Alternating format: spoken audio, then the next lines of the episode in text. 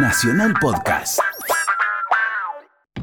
Canciones del más acá, en cualquier lugar, en todo momento. Las encontrás en nacionalrock.com. Hay un ruido. Hay un hombre que surca el negro. Hay un lugar con parlantes. Con Richard Coleman, lunes, de 22 a 24. Nacional Rock 93 7.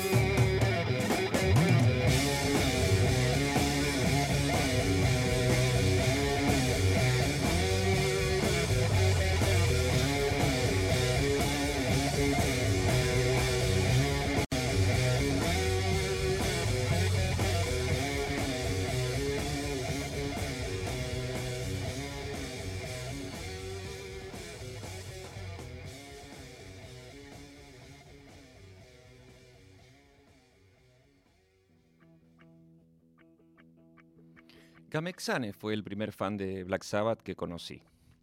Eso fue en el 89, casualmente mi año sabático, durante el cual, un poco a raíz de la separación de fricción, un brutal accidente automovilístico y el consumo excesivo de estupefacientes, cuando digo estupefacientes pienso en estúpido, no lo puedo evitar, de a poco entré con mucha amargura y dureza en una especie de retiro del rock. Dejé de tocar Abandoné mi Marshall y pedales en la sala de Spinetta por más de un año. Solo me quedé con una guitarra acústica y una máquina de escribir, a las cuales aporreaba esporádicamente entre interminables partidas de Generala o 5000. Pero bueno, entre dados y lecturas intensas lo conocí a Gamexane, y mientras nos hacíamos amigos, intercambiamos información e influencias, escuchando música y viendo copias en VHS de bandas oscurísimas que no sé a dónde conseguía.